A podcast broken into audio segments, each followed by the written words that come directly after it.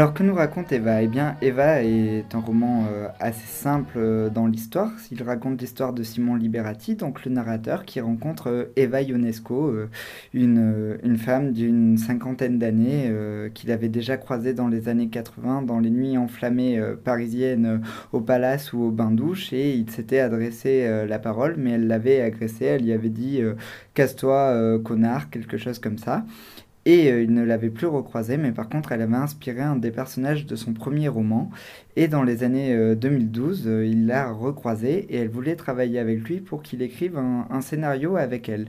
Et là, Simon Liberati est tombé amoureux euh, d'Eva Ionesco. Et donc, il va nous rencontrer leur rencontre et puis euh, quelques instantanés de son enfance. Mais ce n'est pas une biographie. Euh, Simon Liberati préfère choisir des moments précis de la vie d'Eva Ionesco plutôt que de faire une biographie linéaire et de faire des portraits qui s'entrechoquent entre le présent et le passé. Alors d'abord, il y a un premier aspect du roman qui m'a beaucoup interpellé, c'est la manière dont Simon Liberati décrit une ambiance de fête, et quand on le lit, on a l'impression que les mots sont cachés derrière un, rideau de fumée ou des odeurs de, bouteilles vides de lendemain de fête, et j'ai choisi de vous lire un, premier extrait, d'abord quand Simon Liberati raconte sa solitude avant de rencontrer Eva Ionesco. Je me souviens de l'aube suivante comme d'une des plus affreuses que j'ai affrontées.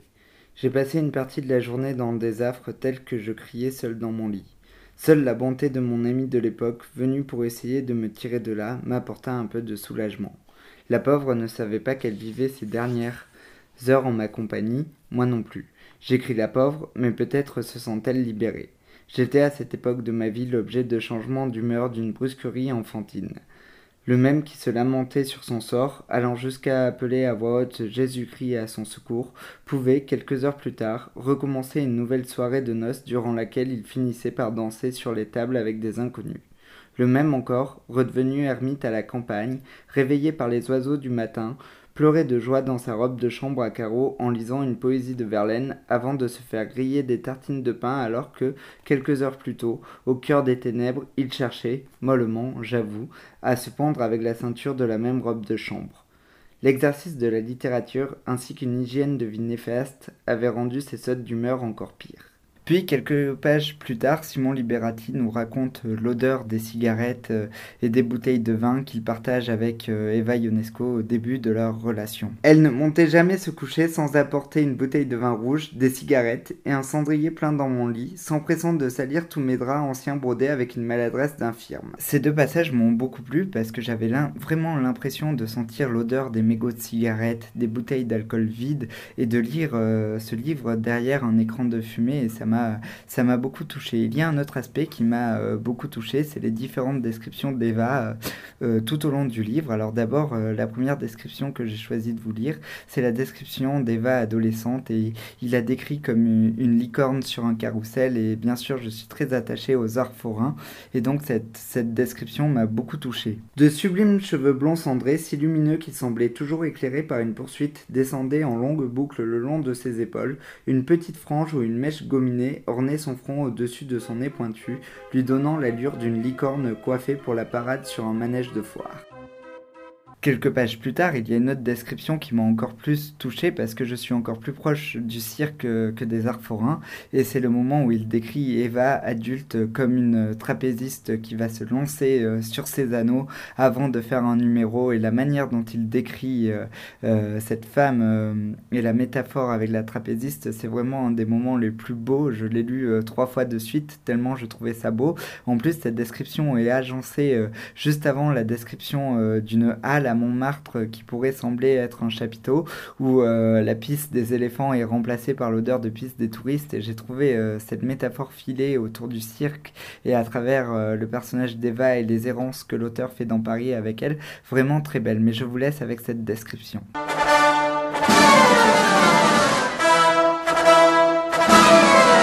Elle ne se tient pas assise à une table, elle ne lit pas. Peut-être n'a-t-elle jamais ouvert d'autres livres que ceux de l'école par correspondance que la loi française impose aux enfants de la balle. Elle porte des vêtements de scène, un de ses habits de lumière, perlés et festonnés de paillettes plus joyeuses que des œillets de copies à rendre. Elle se tient debout à quelques mètres de moi sur le sable de la piste. Un muret rouge et or nous sépare. L'infini. Au ciel noir brillent les échelles, les anneaux, les trapèzes. Un filet plus clément que celui du gladiateur la préservera peut-être de l'accident. À la fin du numéro, après le saut de l'ange. Elle lève les bras pour me saluer sans jamais me voir, imitant avec une prestesse de petit singe sa sœur, sa mère, ses tantes dont les aisselles rasées brillent de sueur dans la nuit violente. L'orchestre joue. Le tambour va bientôt rouler avant que son frère, son père, son cousin ou une quelconque pièce rapportée, qui porte à la scène le même nom italien qu'elle, accomplisse dans un silence de mort la figure la plus difficile, en général un double ou un triple saut périlleux, marquant la fin du numéro, les bravos, la retombée de la famille d'oiseaux sur le sol. Mais Simon Liberati ne s'attache pas qu'au physique d'Eva, il décrit aussi son caractère, et vous verrez la manière dont il décrit son caractère, il n'est pas obligatoirement tendre avec elle. Le goût de l'ordre moral qu'elle affichait se doublait d'une sale ironie, de cris, de crachements de bêtes sauvages dès qu'un tiers se mettait en position de lui reprocher la moindre faute. Toute autorité lui était insupportable. Une éducation chaotique, ajoutée à un peu de perversité innée ou acquise entre le giron de sa mère, le joug des maisons de correction et la fréquentation des voyous de la foire du trône lui avait donné de la défiance à l'égard des convenances, du rangement et de l'hygiène. Un fond obsessionnel qui la protège de l'angoisse ajoutait à ses travers une propension extraordinaire au rabâchage. Au premier conflit, la comédienne n'était jamais très loin et affichait un vrai talent pour les improvisations dramatiques et les gestes spectaculaires. Il m'a fallu plusieurs fois la retenir à bras le corps alors qu'elle menaçait de se jeter par la fenêtre pour des bêtises.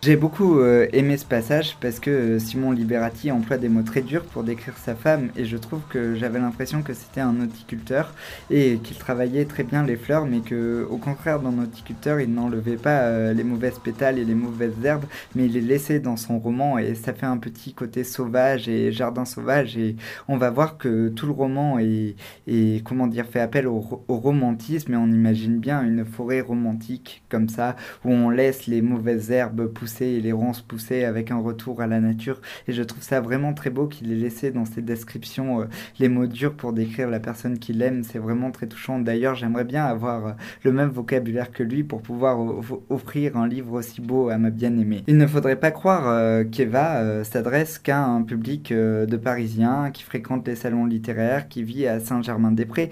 Il y a quelque chose de très beau dans Eva, c'est la manière dont Simon Liberati parle des auteurs romantiques, donc de Gérard de Nerval, de Proust, de Paul et Virginie, tout ça. Et euh, la manière aussi dont il parle des films d'horreur et de Tintin.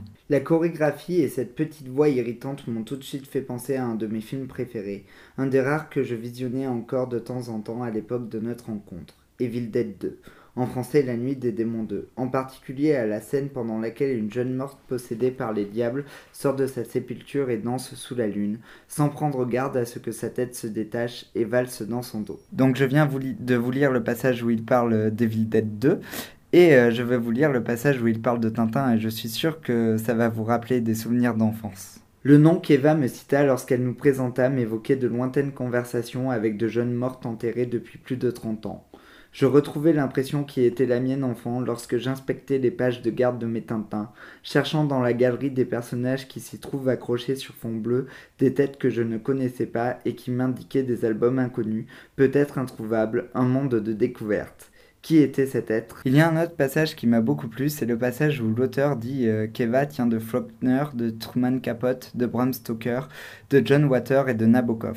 Ce personnage, qui tenait de Dickens, de Faulkner, de Nabokov, de Bram Stoker, de Truman Capote et de John Waters, entra dans ma vie en reine, d'un bloc sans la moindre retenue. Now you've received some new training, as you call it, and you'd better remember it.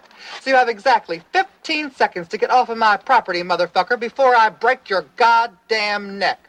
One 1,000, two 1,000, three 1,000, four 1,000. Run, you bastard, run! J'aime beaucoup la manière euh, dont Simon Liberati a agencé le nom de ses auteurs et les a associés. Parce qu'en effet, on peut penser que Charles Dickens, ça fait partie plutôt de la littérature populaire, de la rue, que ça parle des enfants perdus, tandis que Faulkner est quelque chose de plutôt classe qui s'échange dans les salons.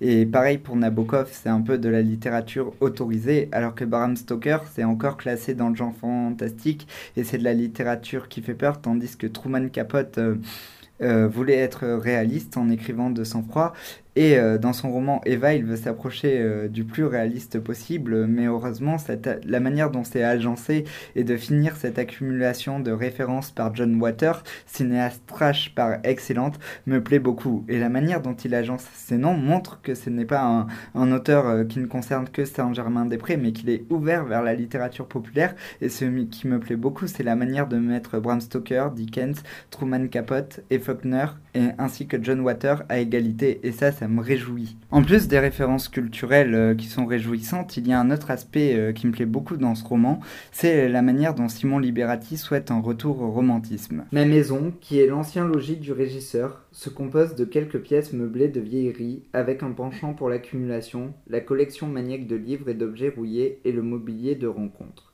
L'art y est présent, les araignées aussi. J'ai le mauvais goût romantique des intérieurs chargés. La solitude a accentué chez moi la passion d'accumuler qui pourrait passer pour un travers si elle n'était corrigée par un certain talent d'étalagiste, un sens des perspectives et des découvertes qui me rapproche des peintres et des photographes.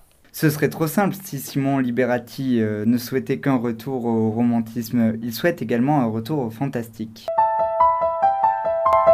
Pour user d'un vieux verbe, elle m'a fait. Pour user d'une image désuète, celle des gravures romantiques de Delacroix ou de Doré, celle du grand cinéma muet, je me vois comme un homme qu'une apparition blonde tire à travers un mur ou une fenêtre, devenue aussi poreuse qu'un rideau de fumée, et qui se retourne une dernière fois vers sa table, ses livres empilés à la façon de colonnes ruinées, sa lampe qui brille comme un fanal, la tête de mort qui ne lui rappelle plus du tout sa condition ou même le magasin des accessoires romantiques, mais d'autres images, répétées à l'infini, se perdant en abîme dans l'âme des miroirs. Malheureusement, le fantastique et le romantisme qui hantent toutes les pages euh, d'Eva, qui hantent même tous les paragraphes de ce roman, se terminent par un aveu d'échec. En effet, Simon Liberati termine son roman par une errance dans la maison de Balzac, et Balzac n'est ni un auteur romantique ni un auteur euh, fantastique, mais c'est un auteur réaliste, et on dirait que Simon Liberati veut nous dire que le réalisme l'a emporté euh, sur le fantastique et le romantisme, et moi je suis plus proche du retour à la nature, de l'abandon de l'être aimé, des fantômes, des morsures de Dracula, que, euh, du réalisme et des descriptions de pages et des pages de Balzac. Et j'ai l'impression que euh, Simon Liberati euh, fait un aveu d'échec en terminant son livre dans la maison de Balzac et que c'est le réalisme qui a gagné en fait. Et pour finir, je vous laisse avec une description réaliste de la gare du Nord qui est juste magnifique. J'aime les environs de la gare du Nord, surtout en saison chaude. Les trottoirs sont encombrés de personnages qu'un journaliste du nouveau détective qualifierait de faune douteuse. Sur le parvis, curieusement baptisé place Napoléon III, les dealers de toute race, d'énormes prostituées noires, bon nombre de pervers, d'ivrognes ou de punks à chiens se mélangent avec d'improbables gros touristes naïfs, de frêles gothiques descendus d'on ne sait quel train de Saint-Quentin ou de Roubaix, des couples de septuaginaires à la sexualité très libre, les dernières personnes à ma connaissance à boire de l'americano, de riches limousines, des Rolls-Royce parfois, attendant des passagers du train de Londres.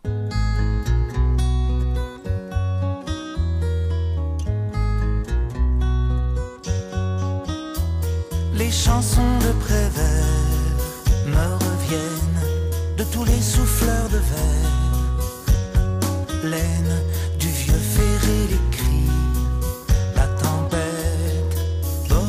Ça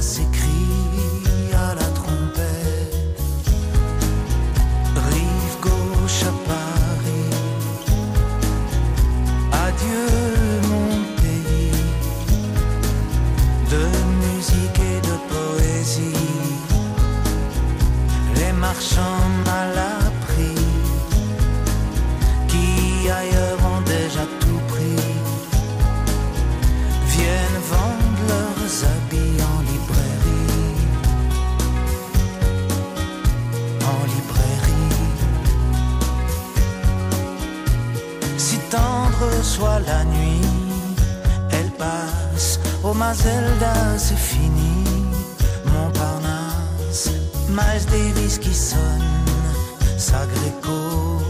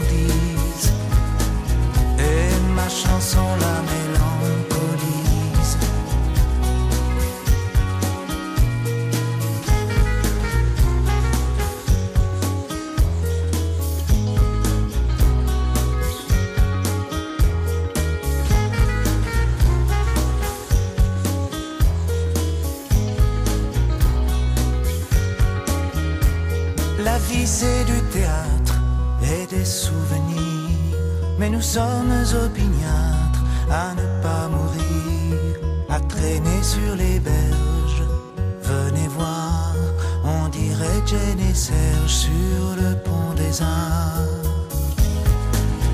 Rive gauche à Paris. Adieu mon pays. Adieu le jazz,